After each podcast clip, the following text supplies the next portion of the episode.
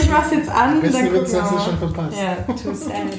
So, jetzt läuft das Mikro. Jetzt läuft das Mikro. Ich hab, Ist ganz ungewohnt, auf der anderen Seite zu sitzen. Ist es. So, wir sind ja Gast. ihr seid Gast. Wir lernen auch bedient. Wir haben, wir haben Bier vor uns und sprudelndes Wasser, was wohl abgestanden Ich war noch nie in einem Podcast. Deswegen hört man es nicht. Das ist nämlich der Trick. Also, so, ich stelle das Mikro jetzt erstmal so hin, dass man mich überhaupt hört.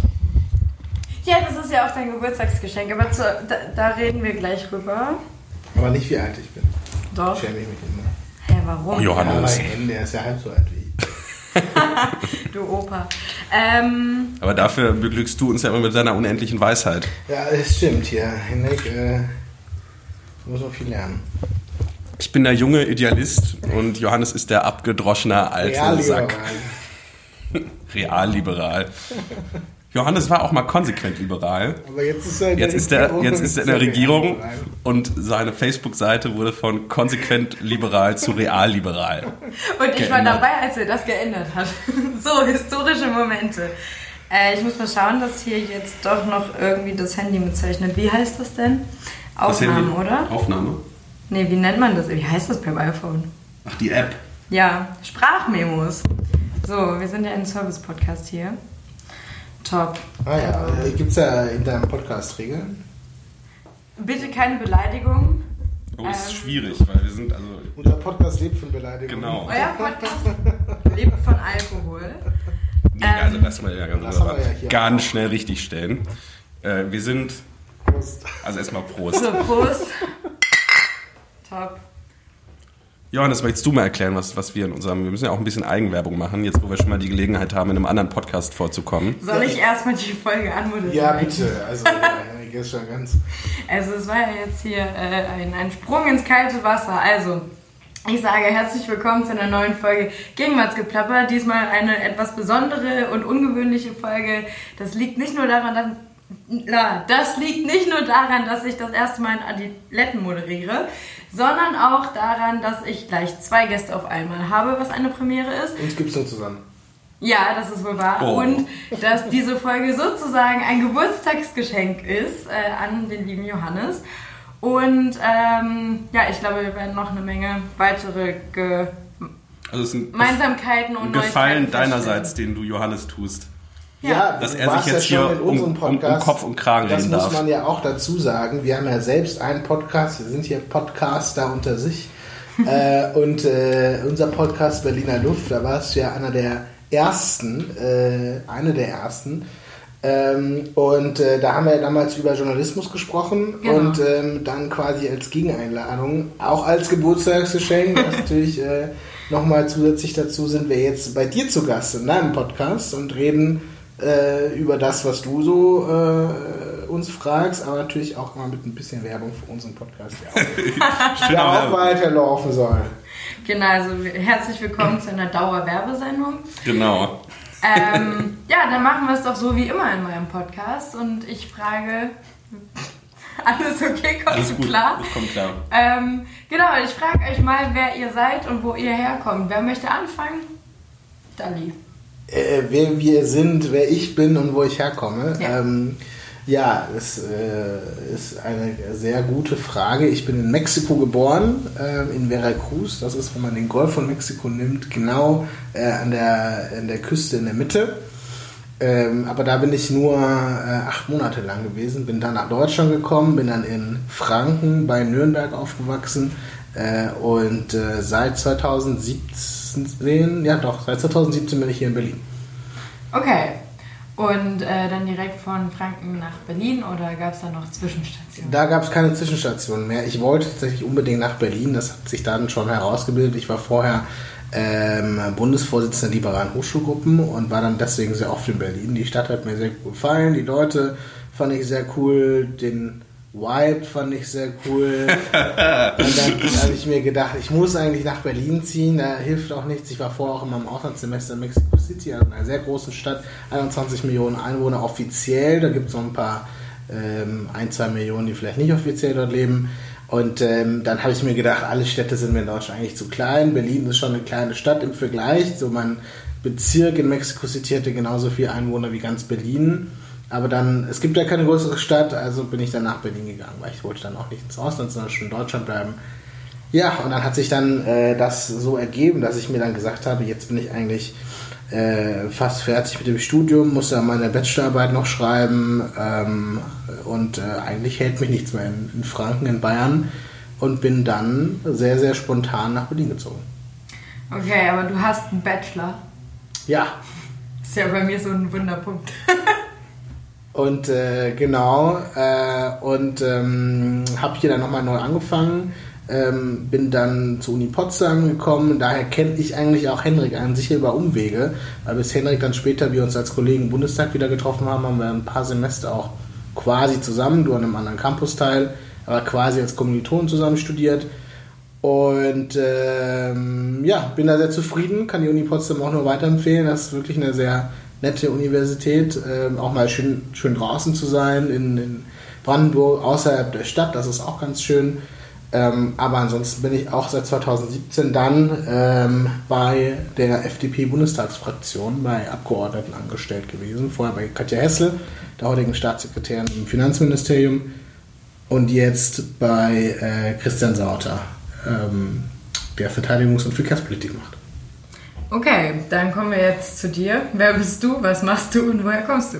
Ja, ich bin äh, Hendrik, äh, komme aus dem wunderschönen Hagen in NRW. Und äh, Warte mal, ist das die Stadt mit der Fernuni? das ist die Stadt mit der riesengroßen Fernuni, sonst Wow. aber auch bekannt durch äh, Stau und äh, Flugkatastrophen. Ach, sympathisch. Ähm, ja, äh, nee, aber komm aus Hagen und äh, bei mir war das eigentlich ganz ähnlich wie bei dem Johannes. Vielleicht äh, bisschen, ging alles ein bisschen schneller. Äh, ich habe nach dem Abitur gesagt, ich will äh, irgendwie aus Hagen raus und will nach Berlin. Äh, und für mich war auch irgendwie schon klar, dass ich was mit Politik machen möchte. Und äh, ja, äh, war jetzt weniger die Größe der Stadt, aber dann doch dieser das politische Zentrum der Republik. Und dann dachte ich mir, komm, äh, du musst nach Berlin, äh, das dann verbunden mit dem Studium. Also ich studiere VWL und Politik, auch in Potsdam, wie äh, Johannes das ja schon gesagt hat. Im wievielten Semester? Im äh, jetzt mittlerweile achten Semester. Äh, Versucht es jetzt aber äh, auch mal zu einem erfolgreichen Ende zu bringen.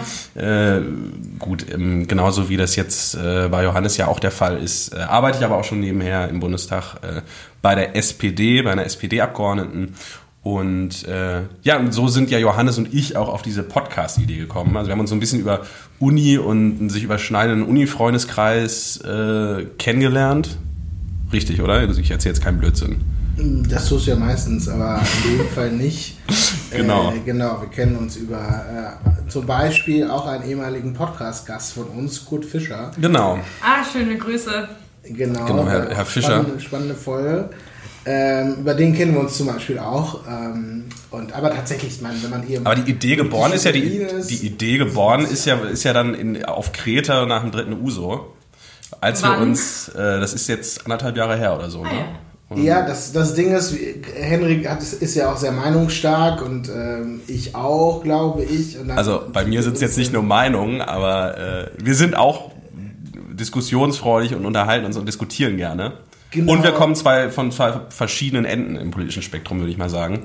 Äh, dementsprechend hat es eigentlich immer ganz gut geklappt mit dem Diskutieren. Es war immer kontrovers und dann haben wir uns gesagt, machen wir diesen Podcast. Und auch gerade auch, weil wir ja aus verschiedenen Enden kommen, gibt es eben auch Punkte, wo wir sagen, da können wir alle Argumente austauschen, aber wir kommen am Schluss nicht auf einen Kompromiss, Das ist meistens so. weil wir ja auch nicht irgendwie zusammen koalieren müssen und sagen, wir müssen jetzt einen Gesetzeswurf. Ja, das hat sich dann leider geändert vor ein paar Monaten. Sondern, sondern wir sagen können, gut, ich bin der Meinung, deswegen bin ich bei den Liberalen, du bist der Meinung, deswegen bist du bei den Sozialdemokraten und dann kommen wir zu einem Punkt, wo wir nicht mehr weiterkommen und das ist dann der Clou bei unserem Podcast, dass wir dann sagen, jetzt kommen wir nicht mehr weiter, jetzt äh, trinken wir eine Berliner Luft zusammen. Deswegen heißt der Podcast auch Berliner Luft.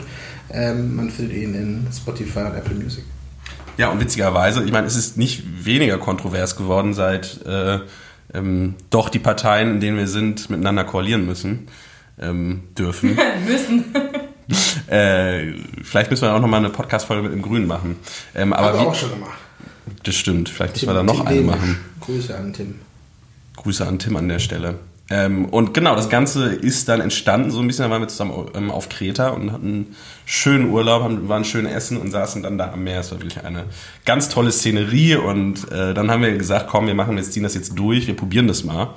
Äh, das Ganze, was wir dann irgendwie privat machen, dann einfach mal aufzunehmen. Ich meine, das ist jetzt ja auch kein großer Schritt. Wir streiten uns viel den ganzen Tag und dann kann man da auch einfach mal ein Mikro mitlaufen lassen. Ja, im Und- Gegensatz zu dir haben wir tatsächlich nur eins. Du hast ja gleich drei hier. Natürlich, ich Also du bin bist ja bestens ausgestattet. Professionellst ausgerüstet. Wir sind dann noch ein bisschen in den. Wir sind noch ein Podcast-Startup. Genau, so ein Podcast-Startup. Wir sind noch ein kleiner, junger, frischer Podcast, noch nicht so verbraucht.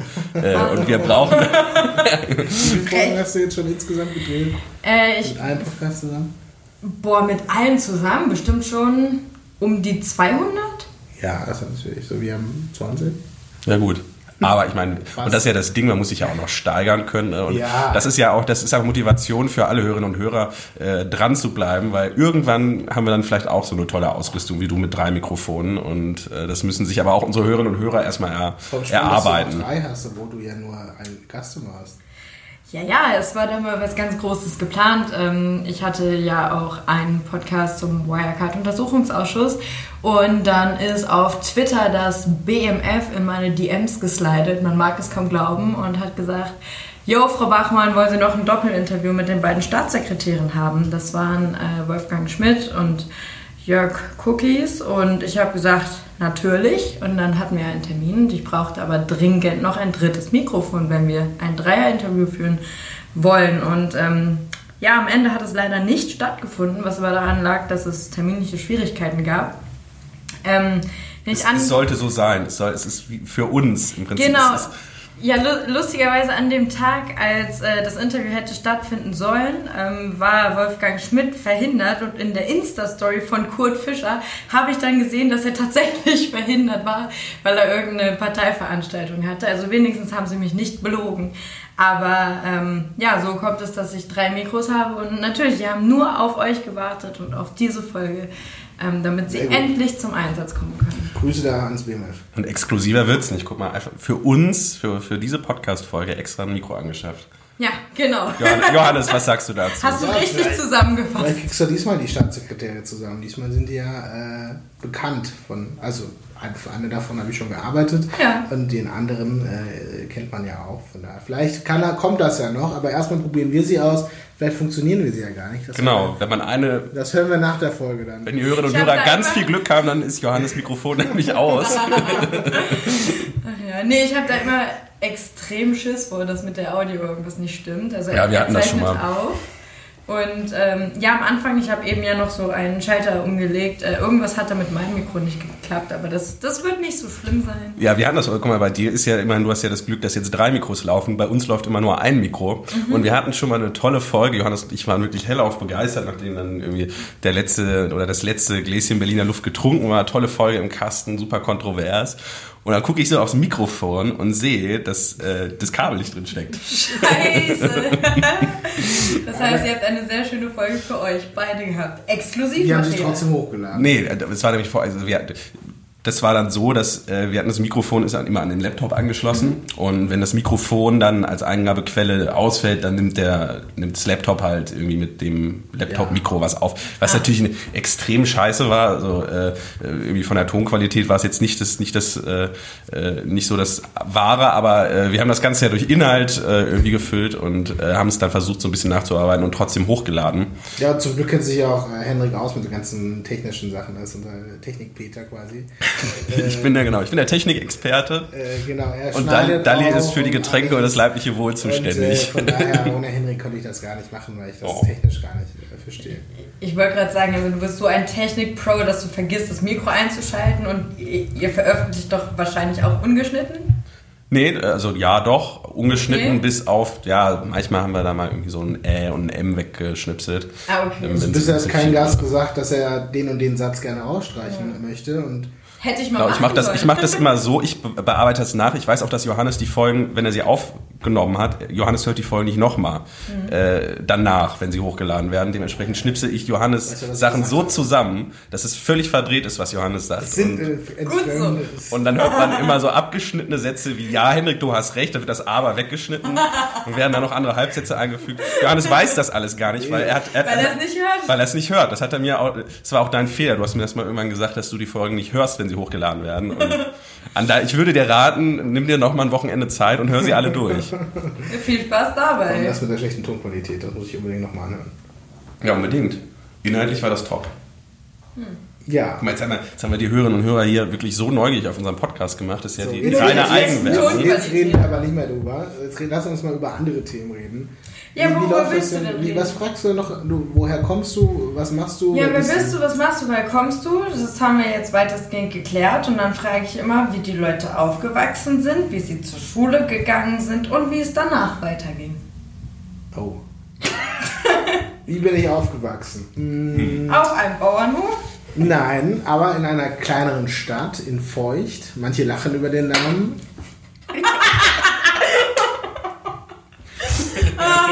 Erwachsene Menschen tun das nicht. Äh, genau, da bin ich, habe nicht angefangen. da bin ich, da bin ich aufgewachsen. Äh, Also das feucht-fröhliche Element zielt sich aber auch, zieht sich Wow. wirklich durch Johannes Vita. da bin ich aufgewachsen, da bin ich zur Grundschule gegangen, da äh, Erfolgreich abgeschlossen, was? erfolgreich abgeschlossen. In die Grundschule jetzt, oder? Ja. Dann bin ich äh, in die Schule, in die, in ins Gymnasium, ins Gymnasium die, äh, dorthin äh, gegangen. Aber die, das gibt es nicht ähm, in, der, in der Gemeinde, auch nicht außenrum, sondern bin ich nach Nürnberg gegangen, war ich in der fünften Klasse, musste alleine nach Nürnberg fahren. Das war natürlich schon ähm, äh, eine Erfahrung. Also manche Wie Eltern, ist das? manche Eltern, na gut, das ist halt eine Großstadt, ne? also 500.000 Einwohner. Es geht gar nicht darum, dass es jetzt weit weg ist, sondern es geht halt darum, du schickst halt dein Kind in eine Großstadt und ich glaube, Berliner lachen darüber, weil die ja immer in einer Großstadt aufgewachsen sind. Aber viele Leute, viele Eltern von anderen äh, Mitschülern aus der Grundschule hatten dann Angst, ihr Kind in die Großstadt zu schicken. Deswegen sind die dann genauso weit gefahren, aber nur ins, nächste Dorf quasi, wo es dann äh, ein Gymnasium, also ein bisschen weiter weg, aber ein Gymnasium gab. Und äh, ich habe dann äh, glücklicherweise immer Eltern gehabt, die ähm, mir sehr viel zugetraut haben und dann gesagt haben, ja gut, also warum sollte ich da nicht hin? Äh, das ist ja, ähm, was soll da schon groß passieren? Klar kann immer was passieren, aber ist jetzt auch nur eine normale Stadt, ne? das ist ja jetzt nicht Kriegsgebiet. Und dann ähm, bin ich auf ein neusprachliches äh, Gymnasium gekommen, äh, neusprachlich und humanistisches Gymnasium. Habe seit der fünften Klasse Französisch gelernt, in der sechsten Klasse Englisch und dann später Okay. noch Spanisch. So, jetzt könnten wir natürlich mal ein bisschen nachhaken. Vielleicht kannst du den Rest auf Französisch. Das, äh, das Gucken, was du gelernt ich habe sogar, hast. ich hab sogar ein Abibak dann gemacht, also ein zweisprachiges Deutsch, deutsches Abitur und französisches Baccalaureat. Aber das Problem ist, als ich das dann fertig hatte, dann irgendwie 13 Stunden Französisch in der Woche, äh, habe ich so einen Hass auf Fran- Frankreich und äh, Französisch entwickelt. Weil ich hatte Geschichte auf Französisch, ich hatte Erdkunde auf Französisch, ich hatte eine Literaturprüfung im Abitur, ich hatte eine Grammatikprüfung im Abitur, ich hatte eine äh, äh, ähm, mündliche Prüfung Abitur, ich hatte Geschichte Abitur auf Französisch. Und dann hatte ich so ein Overkill von Frankreich und Französisch, dass ich dann ähm, nicht nur, weil ich später dann nach Mexiko direkt gegangen bin, nach meinem Abi nochmal, äh, sondern auch so keine Lust mehr auf Französisch hatte. Dann habe ich das ganz schnell leider wieder verlernt. Aber ich war ja mit dir zusammen schon mal in Paris und kann sagen, was Jo- also Johannes kann sich ein Tartar de Bœuf auf Französisch bestellen. Das kriegt er hin. Oui. Top.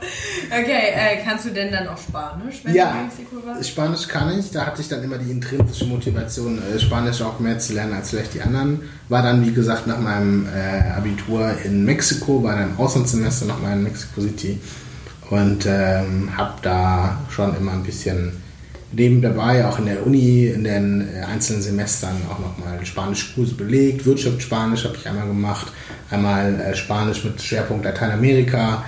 Äh, das immer so als Sprachkurse nebenbei an der Uni. Also von daher würde ich schon sagen, mittlerweile auch, weil es mir am besten gefällt und weil es auch relativ einfach ist, wenn man es mal, äh, mal verstanden hat, wie die Grammatik funktioniert, würde ich schon sagen, dass Spanisch die Sprache ist, die ich am besten spreche von den äh, Fremdsprachen. Englisch fand ich immer nicht so meine Sprache, das habe ich erst in den letzten Jahren dann gelernt, dass es dann doch eine wichtige Sprache sein muss, gerade in der Wissenschaft. Äh, ich hatte aber nie so krass das, äh, die Beziehung dazu, weder zu USA noch zu Großbritannien, dass ich gesagt habe, Englisch ist irgendwie, macht mir irgendwie Spaß. Französisch fand ich immer ganz gut. Ich habe Italienisch ein Semester noch gelernt, A1, und musste dann nochmal jetzt hier für die äh, Uni in Potsdam nochmal ähm, Latein lernen. Äh, genau Wieso musstest du Latein lernen? weil ich in meinem Geschichtsbachelor dann äh, tatsächlich nochmal Grundkenntnisse Latein brauchte. Kein kleines Latinum zum Glück und, schon, und zum Glück auch kein großes, Ich habe das große Latinum. aber Grundkenntnisse habe ich. Okay, wann hast du Abi gemacht? 2012. Okay, gut. Und du? Ja, ich spreche Latein. Hi. Nein, also ich habe wirklich, nein, ich habe das, lass mich mal erstmal ausreden. Pass auf. Ja, Ähm, auf Latein. das große und kleine Latinum gibt's ja, glaube ich, gar nicht mehr. Ich glaube, das ist ja nur noch ein Latinum, äh, soweit ich das weiß. Zumindest ist das in NRW so. Äh, Ja, das und ich habe mich auch NRW. irgendwie, ja, Das ist die Bildungspolitik von Rot-Grün. Äh, ich habe in NRW äh, mein Abi gemacht. Das muss man vielleicht ein bisschen vorausschicken, aber trotzdem habe ich Latinum. Also Entschuldigung. Und, und, und Ja. ja. und tatsächlich, ich spreche, also wirklich, ich, ich habe mich da durchgemogelt, noch und nöcher. Das ist von der fünften an hatte ich dann wirklich sieben Jahre am Ende des Tages dann irgendwie Latein äh, gehabt.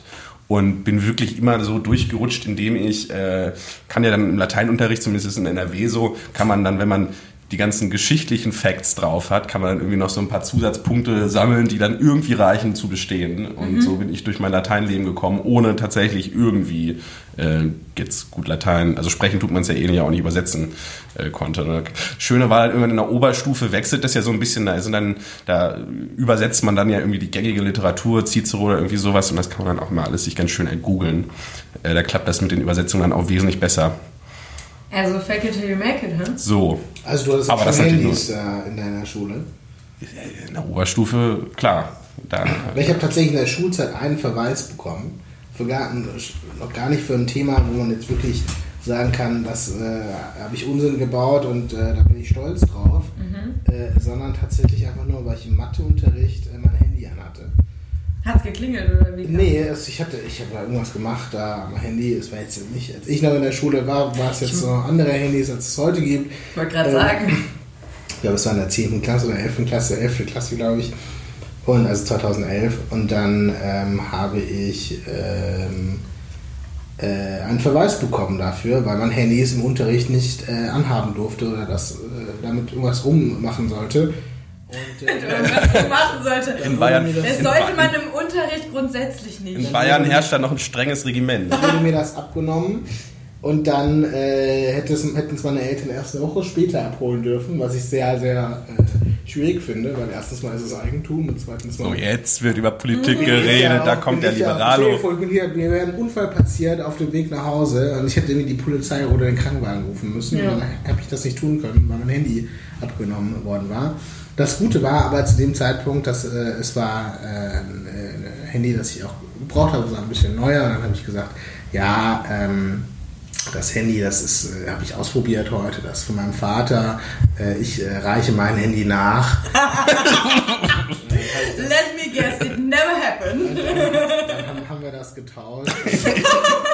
Hat mein, also die Eltern mussten das Handy damals abholen. Also ich durfte das gar nicht selber abholen. Die Eltern mussten dann in die Schule kommen und das Handy abholen. Und dann habe ich, hat mein Vater das dann einen Monat später abgeholt. Geil. Ach ja, nee, aber bei uns war Handynutzung auch verboten und Rummachen auch. Bei Ähm, uns, bei uns auch. Also zumindest das mit der Handynutzung. Und äh, Ach so, ja, und dann sind wir wieder beim Thema NRW-Abi, ne? ja, NRW-Abi. Tatsächlich, ich hatte das, ich habe das in meiner Schulzeit nie so wahrgenommen, dass das NRW-Abi so abqualifiziert wird. Äh, das sind tatsächlich dann erst Sachen, die man dann merkt, wenn man irgendwie äh, als Fremder in der Diaspora lebt. Und äh, als ich dann in Berlin war, wurde das immer, wurde sich dann immer lustig gemacht über das NRW-Abi. Ich habe es gar nicht als so schlimm empfunden, merke aber schon, dass tatsächlich man, glaube ich, äh, gerade im bayerischen Abitur schon Sachen behandelt, die, äh, also eine Oberstufe dann, äh, die wir in NRW jetzt vielleicht nicht gemacht haben. Äh, will ich jetzt aber auch gar nicht bewerten. Nur die Nummer mit den Handys, das hat sich auch so ein bisschen verändert, auch über die Schulzeit. Das war halt wirklich so, Smartphone hat sich dann ja mehr und mehr etabliert. Ich glaube, heutzutage äh, ist das nicht mehr so, dass, dass, dass wenn die Schüler da am Handy sind, das lässt sich ja kaum mehr vermeiden. Ich kann mich aber auch noch dran erinnern, dass das auch bei uns äh, wurde dem da mit äh, harter Hand entgegengetreten. Also da gab es dann auch irgendwie, entsprechend wurden die einkassiert und solche Sachen. Ja, na gut, also ich meine jetzt... Äh, Ja, aber auch Thema dass du- digitaler Unterricht. Ne? Ich Genau, glaube, dass du das ist halt so... iPads in der Schule hast und alles und dass du da über WhatsApp-Gruppen und über Clouds und alles Mögliche dann kommunizieren kannst. Und da brauchst du quasi dein Handy als normales Arbeitsgerät, auch in der Schule. Und das war es bei uns ja auf keinen Fall. Also wenn du am Handy warst, hast du irgendwelche, was weiß ich, SMS verschickt oder ähm, Ja, also das war sowieso. Ich, Snape gespielt. ja, halt der Ansatz, also der Ansatz... Snake, ey, da bist du aber schon wirklich alt. ich glaube, ich Deinem glaube, die alten Mehrheit Nokia. der Hörer weiß nicht mal, was Snake ist. Hast du so eine junge Hörerschaft? Ja. Also Snake ist ein Spiel, das konntest du früher auf so ganz dicken Handys spielen. Auf so einem Nokia-Handy, oder? Nokia-Handy, genau. Und du musst an sich ja nur... Äh, Die Schlange darf sie nicht in den Schwanz du, hast so beißen, ne? eine, du bist so eine Schlange und dann gibt es so äh, Äpfel oder solche Sachen, die da sind. Ich glaube, bei mir waren das mal Äpfel. sind einfach und dann, Punkte. Und dann äh, musst du das mit waren's Pfeiltasten, musst du das so, das ist quasi wie so ein Rechenbrett, du musst den Pfeiltasten, musst du das zu dem Apfel führen, dann wird das aber immer länger. Und das Problem ist Also die Schlange wächst, wenn sie was isst. Und du Wenn musst halt, um Punkte zu sammeln, also mit jedem Punkt, den du sammelst, wird die Schlange länger, das Feld ist aber gleich groß und dann irgendwann, sie darf sich halt nicht sehr, der Kopf der Schlange darf nicht auf die, auf den Schwanz der Schlange treffen, auf das, was da irgendwie hinten dran ist. Und dann musst du dich da so durchschlagen. Nicht. Also auch nicht auf dem Bauch oder so.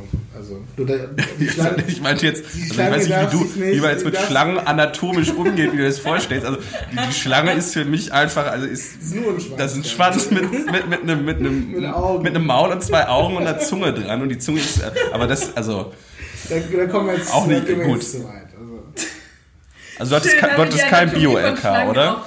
Um jetzt nochmal bei Johannes Spielzeit, äh, Schulzeit zu bleiben, du hattest kein Bio-LK wahrscheinlich. ich, ich in Bio sehr gut. Äh, Echt? Ich war in Chemie sehr, sehr schlecht. In Chemie hatte ich, glaube ich, meine zweite Guck mal, schön, dass du Chemie sagst, das Ja. ist auch sehr bayerisches. Da, Bei- zieht bei sich bei mir direkt es alles zusammen. Chemie. Du sagst Chemie. ja Chiemsee und nicht Chiemsee. Ja, aber das ist was anderes. Wow. Ja, ist ja so. Das ist ungefähr so wie Leute, die Lamborghini sagen. Das ganz schlimm. Oder, oder Prosecco. nee, also das finde ich schon wieder lustig. Prosecco finde ich schon wieder lustig.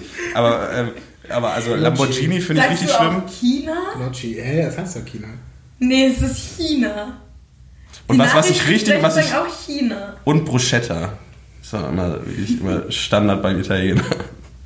Ja, der Henrik, der redet immer Italienisch bei, beim Italiener. Klar, Das ist so ein, natürlich. der tut immer so hier. So, Deutsche. Ist ja, ja, das, äh, nee, aber ist ja auch eine sehr, also, ja, schon. Ist, ja. Das ist dieses Pseudo-Intellektuelle. Oder sagst du, ja, wenn ich schon Italienisch esse, muss ich auch mit ihm Italienisch reden. Hm. In Berlin-Mitte. Wie es sich gehört. Nee, aber wir sind ja, wir waren ja zusammen auch zum Beispiel in Rom. Ja, wir haben- waren schon oft im Urlaub. Wir waren so, zusammen. genau, da, Johannes und ich sind auch oft im Urlaub. Ist so ein bisschen, zusammen. Also- also uns gibt es Oft nur zusammen, Urlaub genau. Also nicht nur im Podcast, sondern so. Und das ist dann ja, hat ja auch mal was Therapeutisches, wenn man dann mal zusammen wegfährt und sich dann mal besprechen kann. kann sich Deswegen funktioniert das mit dem Podcast auch ganz gut. Ja, aber es gehen uns auch nie die äh, Themen aus.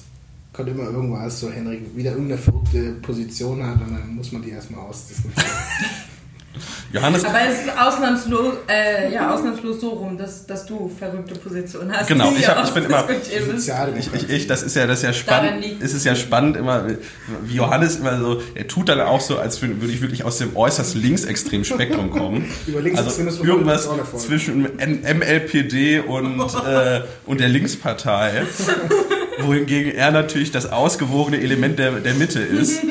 Obwohl er dann da zum Teil wirklich die steilsten Thesen raushaut. Ähm, naja, ich, das können die, die Hörerinnen und Hörer können sich ja ihr eigenes Bild darüber machen, indem sie bei uns im Podcast Wir müssen reinhauen. eine Abstimmung mal machen. Wen, wen mögt ihr lieber? Hier, Henrik oder Johannes? Oh ja, bitte. Nee, aber das ist ja genau nicht die, die Sache. Wir haben ja gesagt, alle Meinungen sind okay, solange man ne, diskutiert und sich schön austauscht. Das ist ja die Grundidee. Das ist ja ein sehr pädagogischer Ansatz, den wir gewählt haben in unserem Podcast. Obwohl es äh, konfrontativ ist.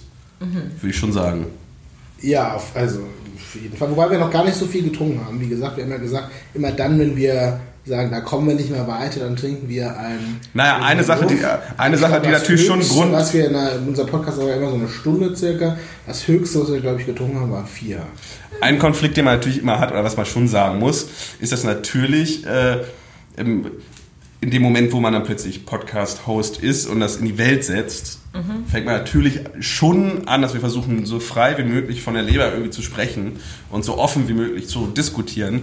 Aber natürlich ähm, sitzt man schon anders da, wenn man weiß, dass das jetzt hochgeladen wird. Ne? Und du, du kommst ja nicht drum herum, dann auch ein paar Sachen, die man dann irgendwie nach dem, äh, die man zugespitzt dann irgendwie mal so unter, unter, unter Kumpels irgendwie sagt, wie man dann argumentiert, dass es trotzdem auch eine andere Dynamik findet, wenn man, Pod, wenn man dann einen Podcast macht. Ja, weil man sich doch ein bisschen zurückhält, oder? Man, man versucht sich doch zu zügeln. Schämst ja, du dich für deine Meinung? nee, ich schäme mich für meine Meinung. Absolut gar nicht. Das bezog sich jetzt voll und ganz auf dich. Weil ich das, was ich äh, denke, natürlich auch gut nach außen vertreten kann. Nee, es geht ja mehr dann ums, um, um, um, um so. Wir haben eigentlich immer gesagt, keine Phrasen, aber das, äh, da ist, Das ist mit Johannes immer kann sich- schwierig. Da kann sich nicht jeder dran halten, Henrik. Nee. Es ist Ganz kurz, wir hatten jetzt äh, deinen Schulverweis und ne, das mit dem Handy. So sind wir bei Handys gelandet, aber äh, warst du ein Lausbub in der Schule?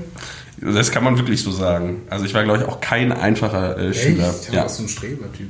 Ich ein Strebertyp? Nee, überhaupt nicht. Also, Also jetzt sieht er nicht. aus wie einer, oder? Jetzt sehe ich aus wie einer. Sie Die Hörerinnen und Hörer können Ja, das nicht eben. sehen. Ich habe jetzt eine Hornbrille, neuerdings. Und versuche mir jetzt total das Streber-Image zu geben. Wahrscheinlich auch, um irgendwas zu kompensieren. Weil in der Schulzeit war es bestimmt nicht so. Also ich war, Ja, glaube ich, hallo, du, du trägst auch Scheitel, also Genau.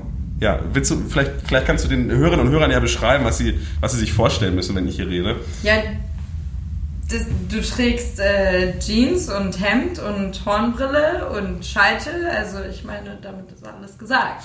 Damit sollte alles gesagt sein, aber ähm, äh, nee, de facto war es äh, in der Schulzeit zumindest nicht so. Da habe ich auch weder Mittelscheitel noch Hornbrille noch, äh, noch Hemd getragen, ähm, sondern äh, äh, da war ich, glaube ich, schon auch ziemlich hart drauf, wie, wie, wie Jungs dann auch sind, ne? also so früh pubertierende. Ich glaube, das ist auch wirklich, ich habe auch echt äh, rückblickend unglaublichen Respekt vom, äh, vom Beruf Lehrer zu sein. Also wirklich mit so früh pubertierender Kindern, bei uns sind, aber sind die Klassen ja auch sehr groß gewesen, äh, weil es Ja, auch wenig, halt, ne? wenig Lehrer gibt, natürlich. Viele Und, und damit mit, mit, mit über 30, mit über 30 Frühpubertierenden dann da eine Unterrichtsstunde zu machen und die fühlen sich bemüßigt, über alles zu lachen und laut zu sein, alles zu tun und nicht dem Unterricht zu folgen. Aber jetzt, komm mal, äh, hau mal einen raus. Äh, was hast du denn gemacht? Eben. Die Ja, ich hab, Haare äh, abgeschnitten oder ja, da- da- da- Papierkorb angezündet? Kaugummi nee. so unter den Tisch geklebt. Papier- Papierkorb angezündet habe ich nicht, aber ich habe halt ständig irgendwie dazwischen geredet oder dann, also auf jeden Fall nicht den Unterricht befolgt. Ich hatte schon einige Ant Einträge ins Klassenbuch, also wirklich einige. Ja, aber es ist hinten raus. Ja, ich, puh, ich ist jetzt, äh, Jetzt teasert er an und liefert. Das mit dem Reinquatschen hat sich ja nicht geändert. Von daher optimiert ja, ich bin aber auch oft mal irgendwie, Eben. doch, ich bin oft, oft draußen vor der Tür gelandet, weil ich irgendwie dann äh, irgendwie Gutes private. Tür, äh, Tischgespräche da geführt habe mit irgendwelchen Sitznachbarn und Sitznachbarn. Äh, hatte auch einige Einträge ins Klassenbuch, weil ich meine äh, Mitschülerinnen und Mitschüler ablenken würde. Äh, die ließen sich aber auch gut ablenken, muss man dazu sagen. und das Ganze, aber das Ganze hat sich dann, Opfer-Täter-Umkehr hier. aber was ich glaube ich ganz gut hinbekommen habe, um mich jetzt auch mal wieder in, in äh, irgendwie, es ist ja auch dann, also um es jetzt positiv zu sagen, ähm, was ich ganz gut hinbekommen habe, ist, dass es hinten raus habe ich mich dann ganz gut eingerenkt, so in der Oberstufe, wo es dann wirklich drauf ankam, äh, Punkte fürs Abi zu sammeln und da habe ich dann irgendwie das Rumlabern, was ich jetzt im Podcast mache, auch da aus dem Klassenraum raus verlagert und dadurch dann irgendwie auch Du hast bestimmt immer gute mündliche Noten gehabt. äh, Jein. Das war, Naja, nämlich, das war bei mir ja nämlich so. genau, also das nicht nee, gemeldet. nee, aber auch bei mir wirklich echt ein Ding, wenn mich was interessiert hat. Äh, dann war ich da auch sehr gut und wenn mich, aber die meisten Dinge haben mich dann in der Schule eher nicht interessiert und was ich wirklich sehr, sehr spät erst gelernt habe, ist, dass man äh, sich manchmal auch zusammenreißen muss und einfach auch Dinge sich drauf schaffen muss, die einen nicht interessieren. Und dementsprechend äh, war das dann, glaube ich, also es war eine krasse Diskrepanz. Ich weiß auch noch, dass mein Musiklehrer meinte das mal zu mir, dass es immer die komischsten Nummern im Lehrerzimmer wären, wenn es dann um irgendwelche Benotung ging und man sich dann austauschte, weil dann stand ich plötzlich in den einen, äh, also ich bin auch sitzen geblieben tatsächlich. Echt? Ja, ich bin auch Ach. sitzen geblieben. Ähm, und ich stand in, den, in dem einen Teil der Fächer, stand ich dann irgendwie bei so auf der Kippe 4, 5, weiß nicht was, und woanders dann halt 1. Und dann war das halt auch immer so, also muss auch ein bisschen verwirrend gewesen sein, weil entweder war ich halt der absolute Rowdy, der da überhaupt nichts gemacht hat und äh, sich total daneben benommen hat und auch dem Unterricht nicht gefolgt ist, oder mich hat was interessiert und dann war ich da drin eigentlich auch sehr gut. Und wo warst du rowdy und wo warst du äh, fokussiert? Warum bist du durchgefallen? Also sehr, sehr gut war ich äh, in Musik, weil ich auch äh, nebenher unglaublich viel Musik gemacht habe und ich habe auch überlegt, äh, das äh, beruflich anzuvisieren und eventuell Musik zu studieren, habe mich dann aber dagegen entschieden. Äh, und Musik war ich sehr gut, habe dann auch noch im Abitur so eine besondere Lernleistung gemacht, wo ich dann ein Solokonzert gespielt habe und äh, das dann quasi als dritter Leistungskurs, wie das ja in NRW heißt, äh, anerkannt wurde. Und NRW? wenig gut war ich, wir hatten ja schon eine schöne, äh, ja, aber das mit den Leistungskursen ist kein NRW-spezifisch, äh, das mit den äh, besonderen Lernleistungen ist kein NRW-spezifisches Ding. Das ist dann zum Beispiel auch, wenn man bei Jugend forscht oder so einen Preis gewinnt, kann man dann auch da drüber eine Arbeit schreiben und das sich dann im Abitur anrechnen lassen. Genauso geht es aber auch in Musik, wenn man Jugend musiziert macht oder wenn man das Jugendorchester ist oder sowas, dass man dann, oder kann man wahrscheinlich auch äh, dass das, dass das geht. Na, wie dem auch sei, weniger gut waren Fächer wie Latein, äh, Chemie, äh, Mathe war zum Schluss ganz gut, am Anfang aber nicht so. Ähm, ja, und also das Das hat dann so eine Geschichte, fand ich immer ganz gut, da war ich auch sehr gut drin. Und ja, ansonsten hatten wir viele Fächer, das war wirklich das auch das, das Ernüchternde gewesen an meiner Schule. Viele Fächer hatten wir gar nicht. Wir hatten also keinen Politikunterricht. Oh. Sowas wie Wirtschaft oder also dafür ja dann auch erstaunlich, dass ich äh, das mit Politik doch noch geklappt hat. Äh, und Fächer wie, äh, äh, wie jetzt Wirtschaft oder ich weiß nicht, was hattet, was hattet ihr noch so an exotischen Fächern? Äh, als AG nur Jugend debattiert. Oh, aber immerhin. Das ist ein exotisches Fach. Ja, exotische Fächer sind für mich schon sowas, dass man Wirtschaft in der Schule haben kann. Also wir hatten halt Riesending. Politik, Wirtschaft. Ach, Wirtschaft und Recht hatten wir, aber das ist ja kein Exot. Das sollte ja jeder haben. Ja, na, sollte, über, aber über für, Recht haben wir nichts gelernt. Nee, also wir hatten, also wir hatten tatsächlich, was hatten wir? Wir hatten Geschichte, Erdkunde, äh, ich werde jetzt natürlich einiges vergessen, Kunst, Musik, dann hatten wir Chemie, Physik, Mathe, Latein, aber auch nur, weil wir auch so ein humanistisches Gymnasium waren. Ähm, das ist dann auch, das war dann auch immer so in, in Hagen, das ist ja auch eine kleinere Stadt, dann haben, hat sich die Schule auch wirklich über die Gebühr abgefeiert, dann auch so, so pseudo-intellektueller Schwerpunkt zu sein, mit, äh, mit das wird dafür, dass man dann Latein da angeboten hat. Man hatte aber sonst keine Auswahlmöglichkeiten. Und äh, das war ein bisschen befremdlich. Aber also die Fächerauswahl war wirklich echt sehr, sehr basic.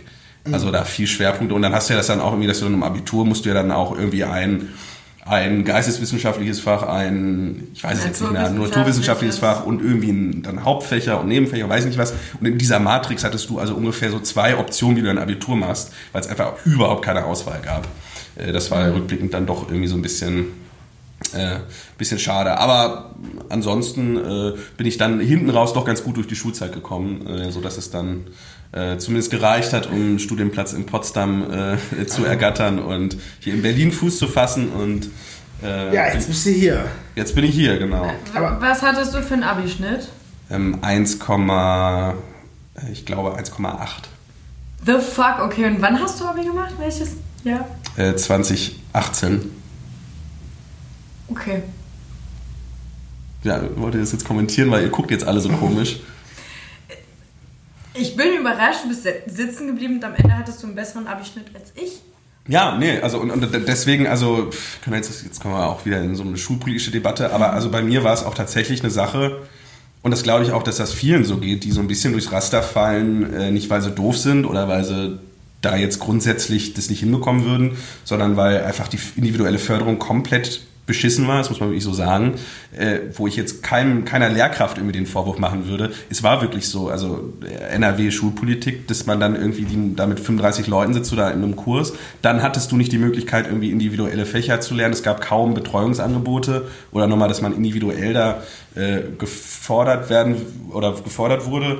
Äh, dementsprechend ging mir das so, dass ich da sehr schnell durchs Raster gefallen bin. Und das war in der Grundschule war es so, da musste man ja auch nicht lernen, irgendwie da war man halt dabei und das ist ja wirklich noch ein anderer Anspruch. Dann kam schon so der Wechsel in, äh, aufs Gymnasium und äh, ja, ich meine, für, gerade in dem Alter, da hat man ja auch sowieso, ist es ja für Kinder, glaube ich, eine herausfordernde Zeit. Und äh, wenn dann überhaupt keine Unterstützung aus der Schule kommt, man da nicht gefördert wird, fällt man, glaube ich, schnell durchs Raster. Und dementsprechend, ich kenne da auch viele Leute, die, auf die ich sehr große Stücke halte, die ich für sehr intelligent und smart und sonst was halte, die nicht gut in der Schule waren.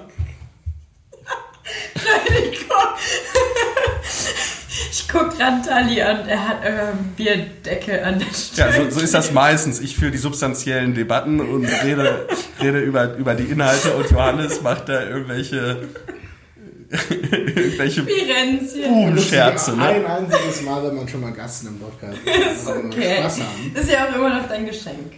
Äh, das stimmt. Aber warst du in der Schulzeit dann schon äh, sozialdemokratisch angehaucht oder ist das dann später gekommen? Warst du überhaupt politisch interessiert? Also politisch war ich sehr, sehr interessiert.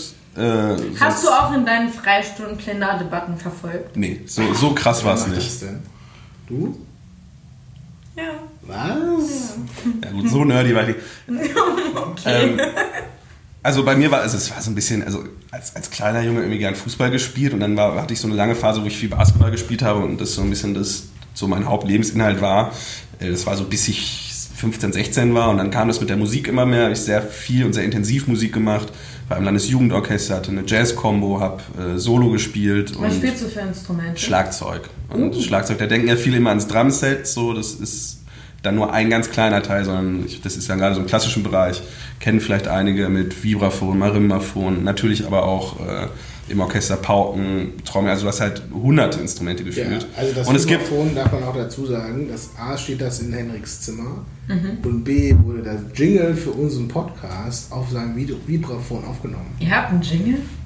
Ja, Das ist die Berliner Luft, Luft, Luft. gut, dass du unseren Podcast hörst, Christian. Ja, Ja, hä, ist, ist der Jingle Ganz am neu? Anfang kommt der ist nicht neu, der ist seit Folge 1 da. Ehrlich? Na, Offensichtlich das ist. stimmt nicht. Nee, stimmt nicht. Hattet ihr den schon, als ich zu Gast war? Stimmt, haben wir den später erst? Hattet Den ihr nicht? später. Ja, ich so gedacht, will ich doch meinen. Du hast hoffentlich alle anderen Folgen danach auch gehört. Na, selbstverständlich. Wie dem auch sei. ähm, genau. Nee, und äh, jetzt weiß ich überhaupt nicht mehr, wo ich war. Jetzt hat Johannes mich wieder völlig aus dem Konzept gebracht. Instrumente. Instrumente, genau. Also Ich habe sehr viel Musik gemacht, äh, hatte zu der Zeit eine Jazz-Combo, habe äh, im Landesjugendorchester gespielt, äh, habe dann aber auch so Solo, Schlagzeug-Solo-Programme gemacht und äh, ja, das war so ein bisschen, das äh, war so mein Ding. Irgendwie hat auch wahnsinnig viel Spaß gemacht, weil es auch gerade, es wird dann auch unterschätzt. Man denkt dann immer so, das wäre jetzt so eine total, äh, weiß ich nicht, dröge Veranstaltung. Ähm, aber gerade in so Jugendorchestern geht's auch richtig rund. Also das ist schon, wenn man dann zusammen irgendwie zwei Wochen irgendwo hinfährt, äh, Konzerte zusammenspielt, Programme erarbeitet, da geht's dann abends auch ab. Und es ist auch eine sehr mehr. coole, sehr, sehr coole Zeit gewesen. Also äh, das ist schon äh, dann auch, als Jugendlicher macht das unglaublich viel Spaß und schafft dann auch viel, äh, ja, findest da viele Freunde, du da findest hatte da, Henrik noch kurze Haare, da habe ich Bilder gesehen. ja, hatte ich sehr kurze Haare, stimmt. Hatte sehr kurze Haare und ähm, ja, du, du lernst ja super viele Freunde kennen. Es macht auch wahnsinnig viel Spaß, gerade wenn man das dann so ein bisschen ambitionierter macht, so im Landesjugendorchester oder sowas, weil man zusammen halt diese Programme erarbeitet und es auch schon darum geht, abzuliefern und zusammen auf der Bühne zu sitzen und möglichst gut zu spielen. Und wenn du dann aber irgendwie in der Kölner Philharmonie mal irgendwie die Möglichkeit hast, da zu spielen, dann geht's danach natürlich irgendwie, geht's natürlich richtig rund. Und das war dann jeweils nach den Konzerten, saßen wir da wirklich, bis die Sonne wieder aufgeht. Ne? Und auch bei diesen Probephasen dann irgendwie ging es abends richtig rund und dann bist du so 16, 17. Das hat schon, hat schon was von, von Klassenfahrt, aber mit Leuten, mit denen du sowieso schon mal so auf einem Nenner bist, weil man hat irgendwie dieses verbindende Ding mit der Musik. Und äh, nee, das war, war echt eine sehr, sehr coole Zeit. Äh, um jetzt aber auf deine Frage zurückzukommen mit der Politik. Es hat mich damals schon, hat mich Politik sehr interessiert und Johannes, ich war jetzt natürlich auch schon politisch eher da, wo ich jetzt bin, vielleicht sogar noch ein bisschen linker, bisschen, äh, bisschen idealistischer dahingehend, dass ich die Prozesse jetzt noch nicht so gut verstanden habe, wie ich das ja jetzt vielleicht tue, weil ich auch im Bundestag arbeite. Ähm, aber klar, ich war jetzt ja kein Konservativer. Ne? Ja, Oder wie warst, wie, wie- warst du, wie warst du, wo standst du politisch mit 15, 16 Jahren? nirgends. Also, Es war mir völlig egal. Also ich hatte wirklich andere Probleme in meinem Leben in der äh, Pubertät, als ich mich noch mit Politik äh, beschäftigt habe. Und ähm, ich weiß noch irgendwie, wir Autofahrt mit meinen Eltern, da haben meine Eltern über die schwarz-gelbe Regierung damals gesprochen. Ähm, das war sogar noch ein bisschen später, als ich 15 war. Und dann äh, haben die sich darüber lustig gemacht, wie schlecht diese Regierung war. Kann ich jetzt nicht. äh, Ja, hatten sie auch einen Punkt, würde ich kann sagen. ich jetzt nicht ähm, äh, bestätigen. Ich, wie gesagt, damals habe ich auch überhaupt nicht mich für irgendwas dafür interessiert. Ähm, und ähm, ich glaube, ich hätte das gewählt, was meine Eltern gewählt äh, hätten. Das wäre wahrscheinlich irgendwas zwischen SPD und Grüne gewesen. Aber jetzt würde ich mal eine ganz spannende Frage einwerfen. Würdest du aus der Perspektive auch sagen, dass das Wahlrecht ab 16 zu früh kommt? Ähm, Auf dich selber bezogen jetzt, wie du damals drauf warst. ich glaube, dass es Leute gibt, die nach 18 äh, auch noch sich nicht für Politik interessieren. Ja, aber jetzt auf dich mal gemünzt. Und deswegen hat das nichts damit zu tun, dass du Leuten Rechte gibst und dass es viele Leute gibt, die sich auch unter 18, aber auch über 18 nicht für Politik interessieren. Äh, Das eine hat mit dem anderen nichts zu tun. Und da ich hätte zu der Zeit entweder das gewählt, was meine Eltern mir gesagt hätten, oder ich hätte nicht gewählt. Weil es mir auch völlig egal, wer da in der Regierung sitzt. Es ist mir auch völlig egal, wer in den Parteien ist. Und deswegen, also es hat mich einfach nicht tangiert.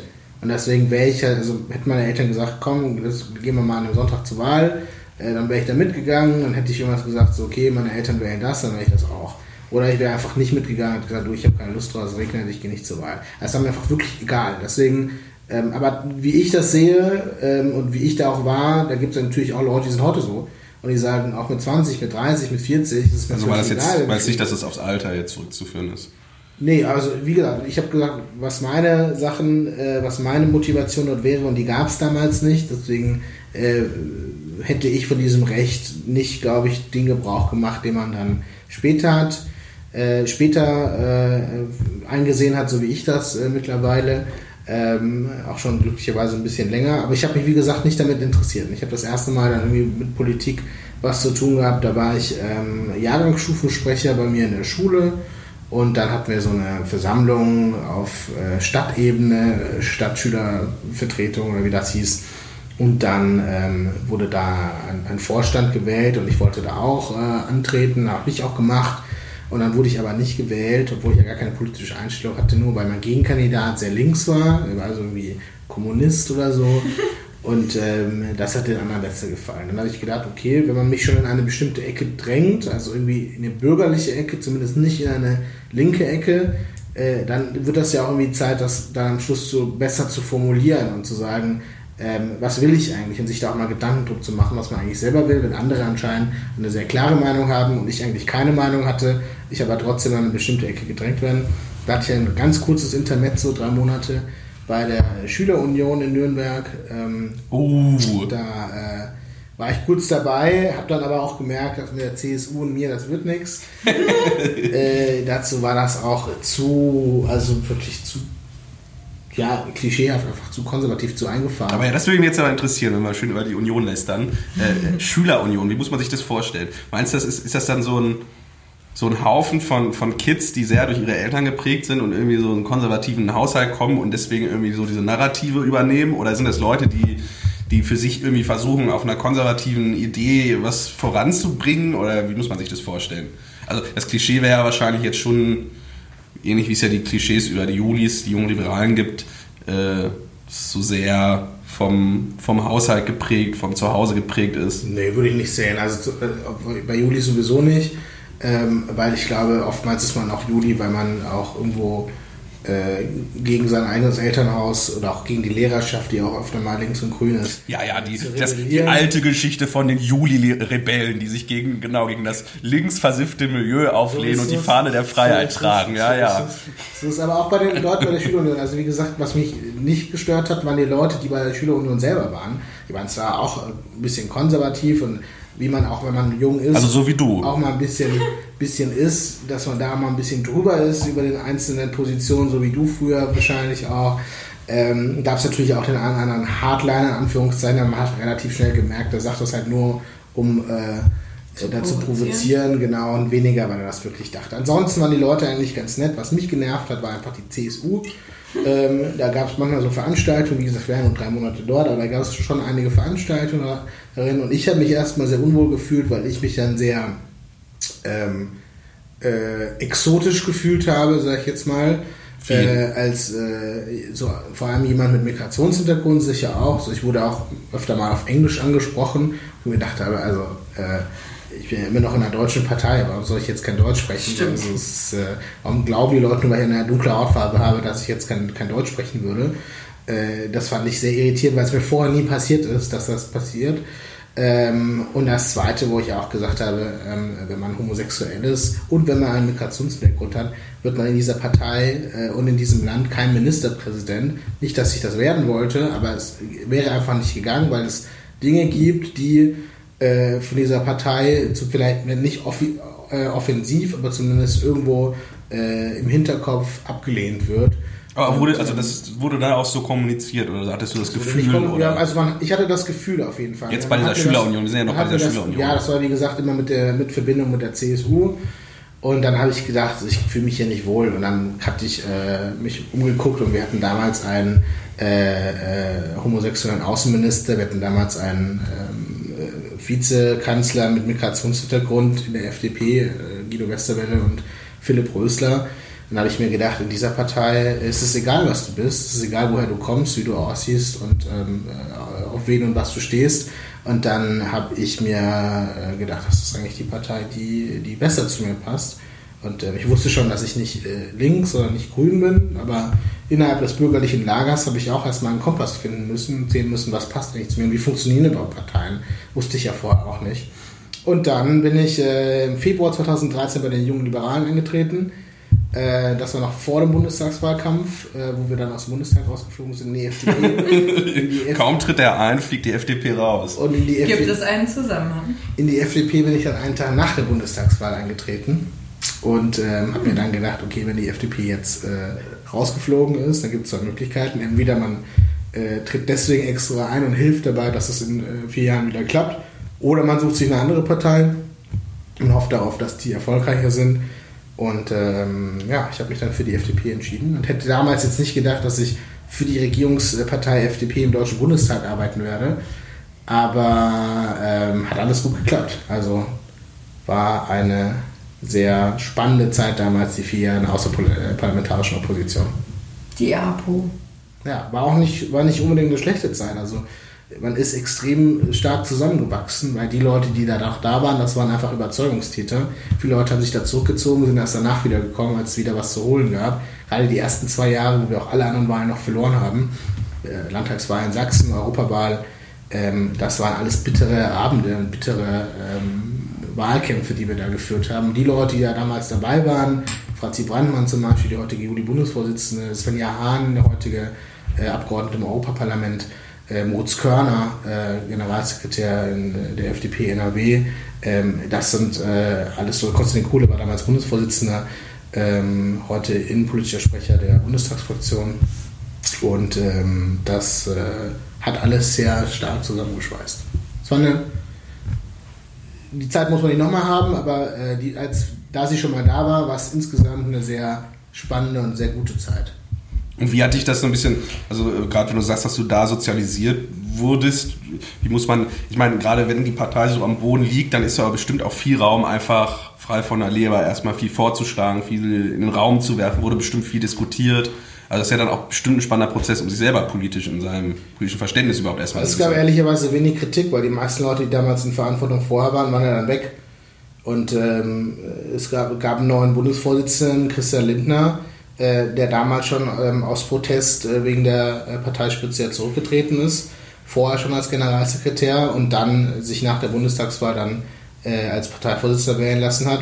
Und da gab es ehrlicherweise gar nicht so viele Leute, wo man sagen konnte, ihr seid jetzt die Schuldigen dafür.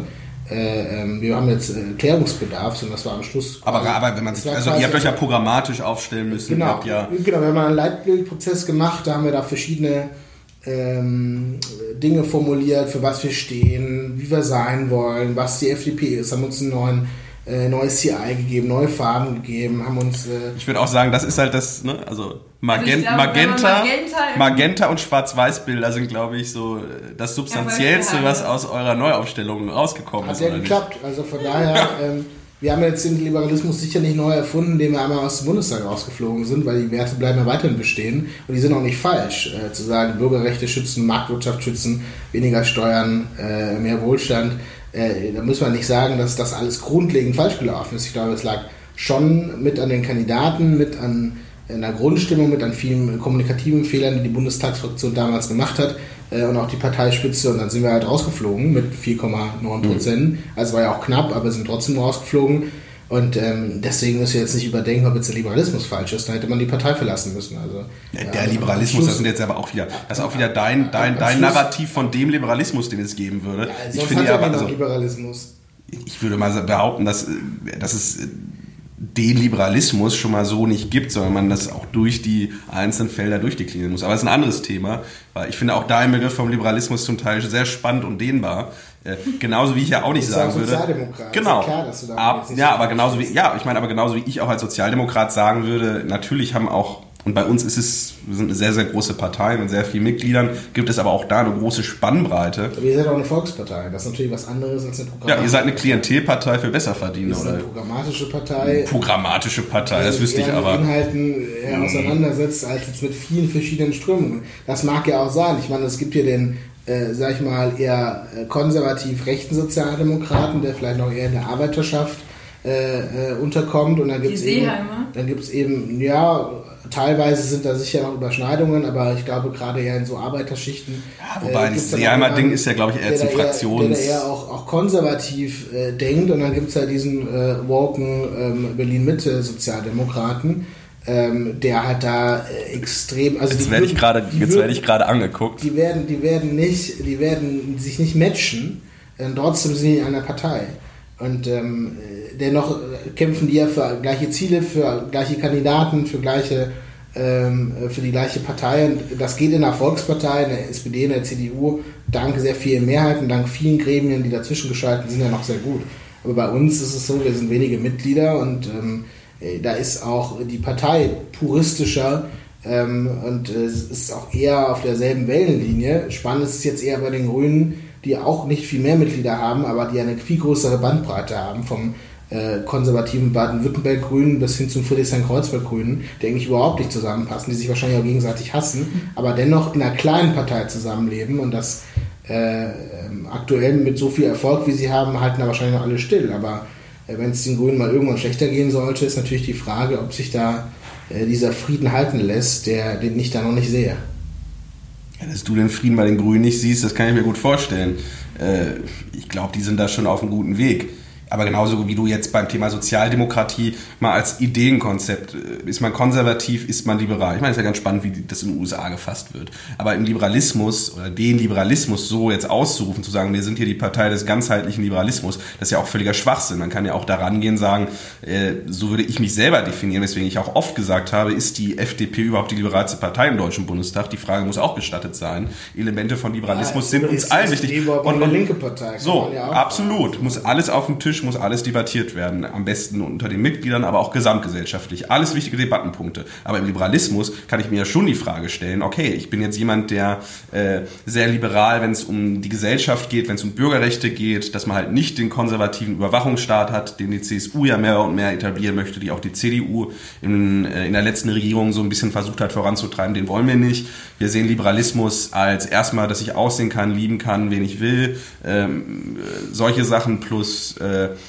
diese Gesellschaftsthemen. Man kann aber auch als auch im Liberalismus natürlich dahergehen und sagen, ja, die Markt, also Marktwirtschaft ist an sich schon ein sehr effizientes Konzept, um Ressourcen zu verteilen. Aber ein gut designter Markt muss natürlich so reglementiert werden, dass es keine Monopol, kein, keine Monopolbildung gibt, dass es eine, eine staatliche Kontrolle darin gibt, was die marktwirtschaftlichen Ziele sind.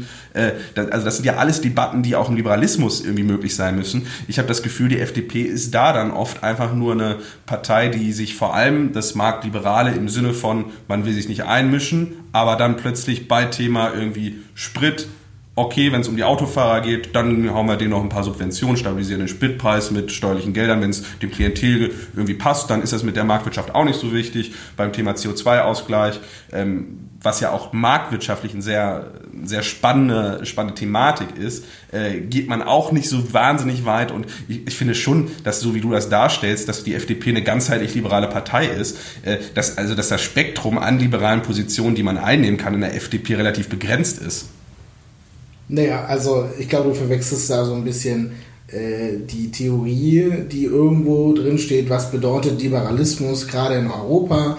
Nochmal anders als zum Beispiel, wenn jetzt irgendwelche äh, linken äh, Neoliberalismus in den Mund nehmen, meinen sie meistens irgendwie so einen Laissez-faire-Liberalismus aus der USA mit einem kleinen Sozialstaat, mit niedrigen Steuern, mit äh, einem Minimalstaat quasi, der sich nur auf die Grundbedürfnisse äh, fokussiert und den haben wir in Deutschland gar nicht. Also es gibt eigentlich niemanden, der in äh, höherer Position in dieser Partei ist, der das fordert, sondern natürlich äh, sind alle für eine soziale Marktwirtschaft, die auch eine bestimmte Regelung vorgibt, quasi als äh, ähm, äh, in einem Fußballspiel den Schiedsrichter äh, stellt und sagt, das sind die Regeln und die werden auch angehalten, die werden auch überprüft, dass sie eingehalten haben. Nur was wir nicht wollen, ist, dass der Schiedsrichter dann mitspielt oder im Spiel einfach nochmal fünfmal, auch ein fünfmal, fünfmal die Regeln ändert und deswegen äh, ähm, sind wir natürlich dafür, dass am Schluss wenige, äh, wenige ähm, äh, Änderungen stattfinden in einem guten Regelwerk der sozialen Marktwirtschaft. Das ist aber erstmal die Grundtheorie, wo wir sagen, darauf können wir uns im Zweifel einigen, da können wir drüber diskutieren. Was anderes ist aber Regierungsarbeit. In der Regierungsarbeit geht es nicht darum, Liberalismus nach dem Lehrbuch zu machen, sondern im Zweifel auch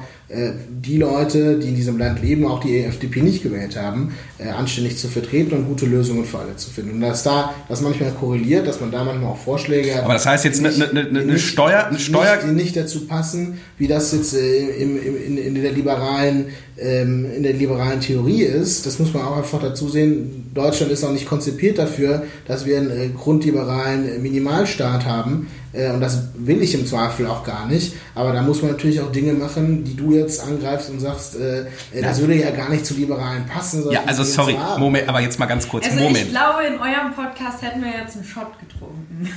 Ja, da müssen wir hier zumindest hier einen Schluck Bier trinken. Hast du noch, willst du noch was? Ich könnte jetzt, ich könnte jetzt natürlich noch vieles sagen.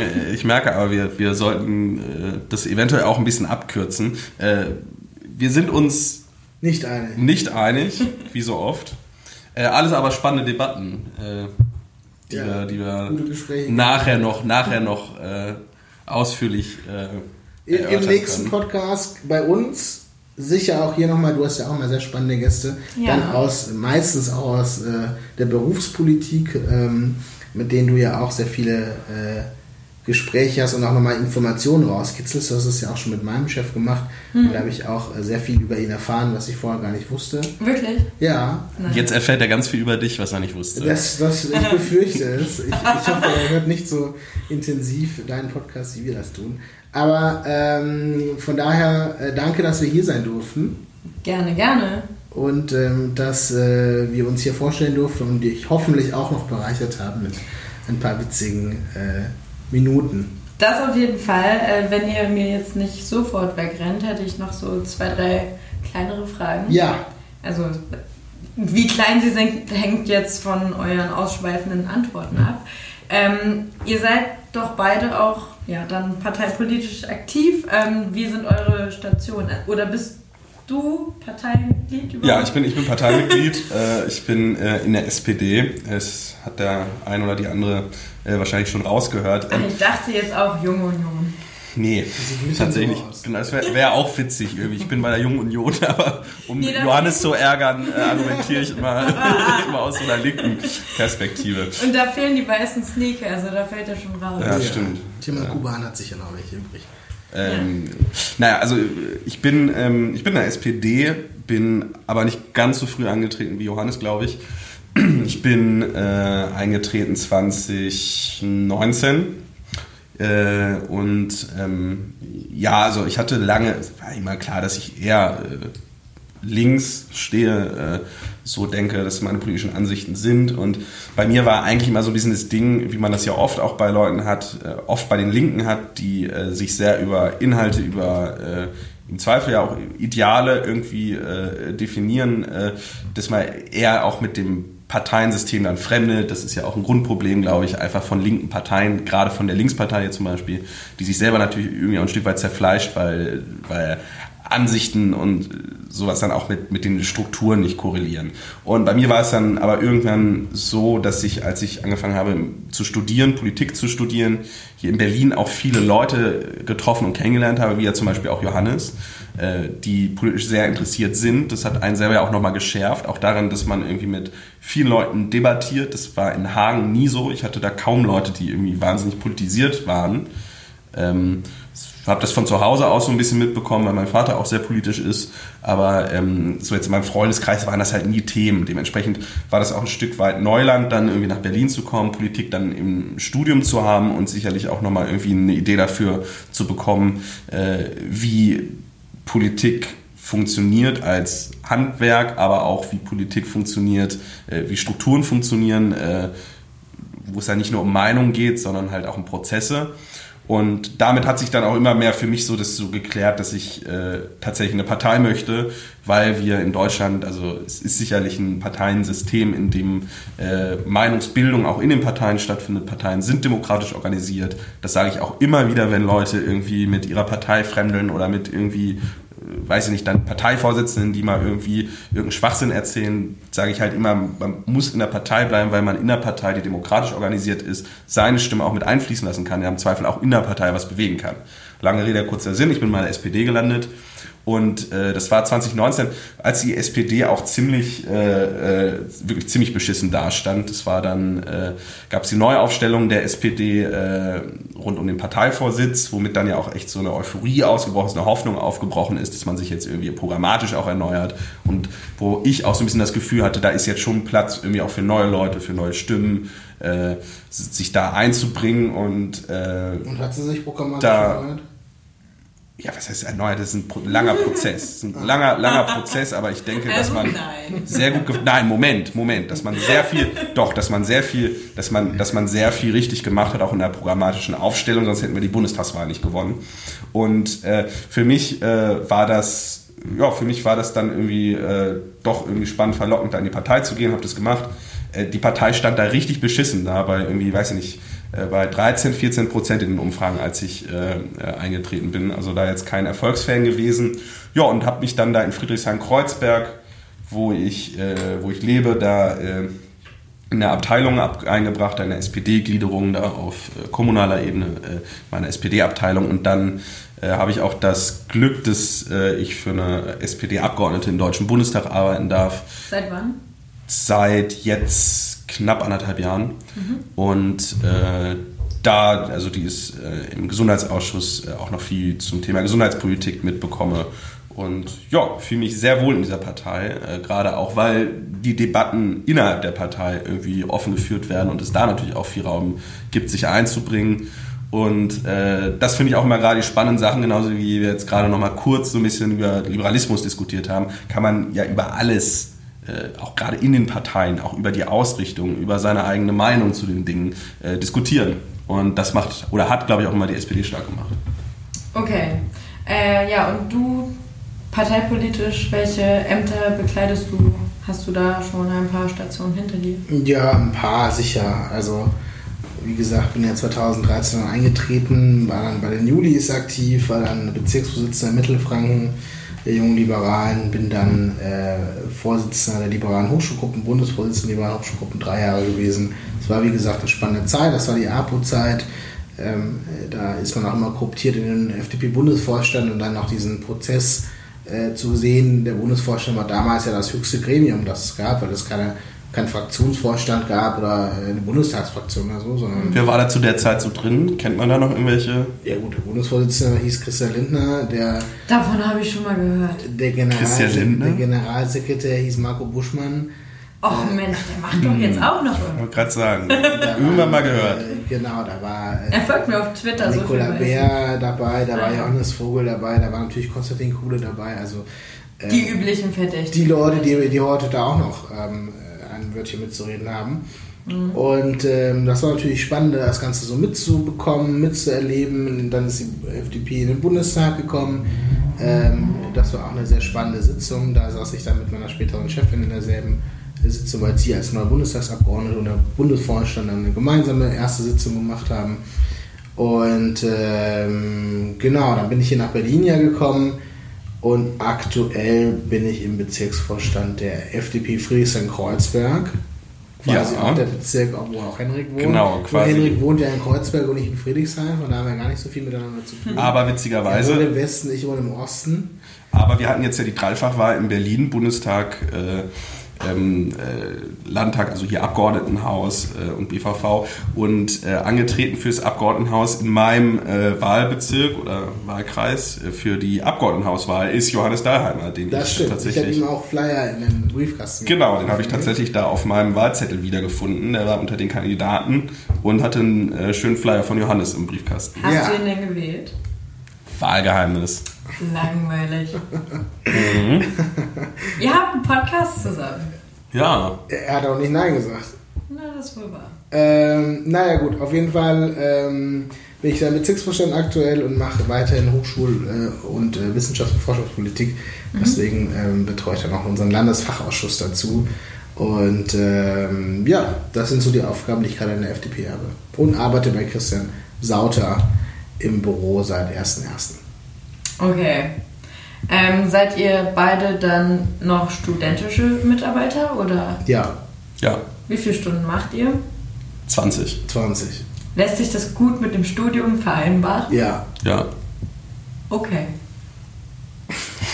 Ich habe gehört, es könnte manchmal auch schwierig sein. Naja, also man muss jetzt nicht drüber rumreden, ne, dass man, wenn man 20 Stunden im Bundestag arbeitet, ähm, dass man jetzt natürlich nicht, äh, also da ist für jeden Mathematiker ist das ja eine einfache Rechnung, äh, wie viele Stunden hat die Woche und dann zieh mal 20 ab. Wie viele und Stunden hat denn eine Woche eigentlich? Ich weiß es nicht. Ich bin kein Mathematiker. Gut. mein Handy nicht da, sonst würde ich schnell durchrechnen.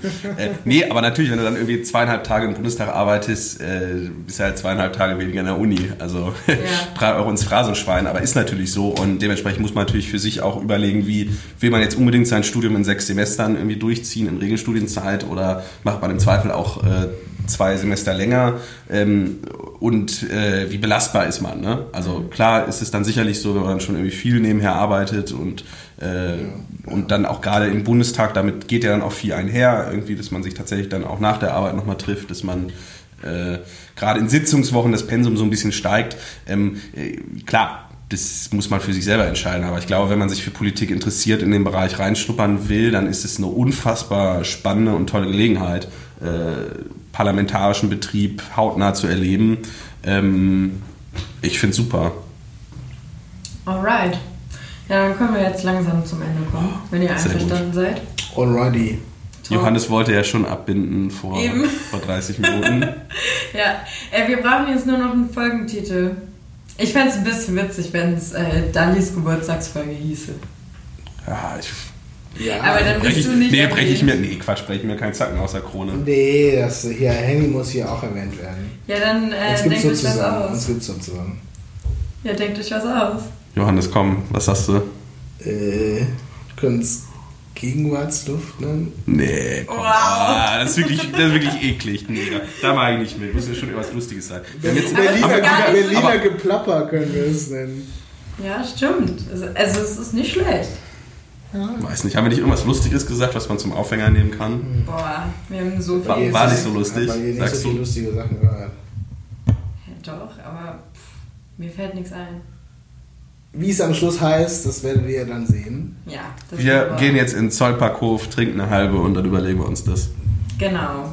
Top. Ja, Dann danke ich, dass ihr der Einladung gefolgt seid. Äh, Ich hoffe, du bist zufrieden mit deinem Geburtstagsgeschenk. das war ein großartiges Geschenk. Top. Äh, Vielleicht, ganz, vielleicht hört er sich die Folge auch nochmal ganz an. innovativ, ja. Und dann mal zu gucken, wie du das schneidest eigentlich, ob das besser ist als bei uns. So, Und ob was? du- Du hast ja überhaupt keinen Vergleich. Du hast ja überhaupt keinen Vergleich, Johannes. Und kennst ob auch du eigentlich die. Mikros eingeschalten hast. Ja, also die, die Ausschläge sagen, es sieht gut aus. Ähm, schneiden werden wir mal sehen, ob ich das tue oder nicht. Ähm, mein, mein- mein Zeitmanagement sagt nein. Ähm, Henry kann auch mal gut schneiden. Top. Hallo, Das heißt, eingeladen. Im Zweifel, im Zweifel ist es dein Job. Nein, ähm, genau, die Folge wird veröffentlicht werden irgendwann äh, mit irgendeinem coolen Titel. Schön, dass ihr da wart und äh, dann habe ich nichts mehr zu sagen und sage wie immer over and out. Joey.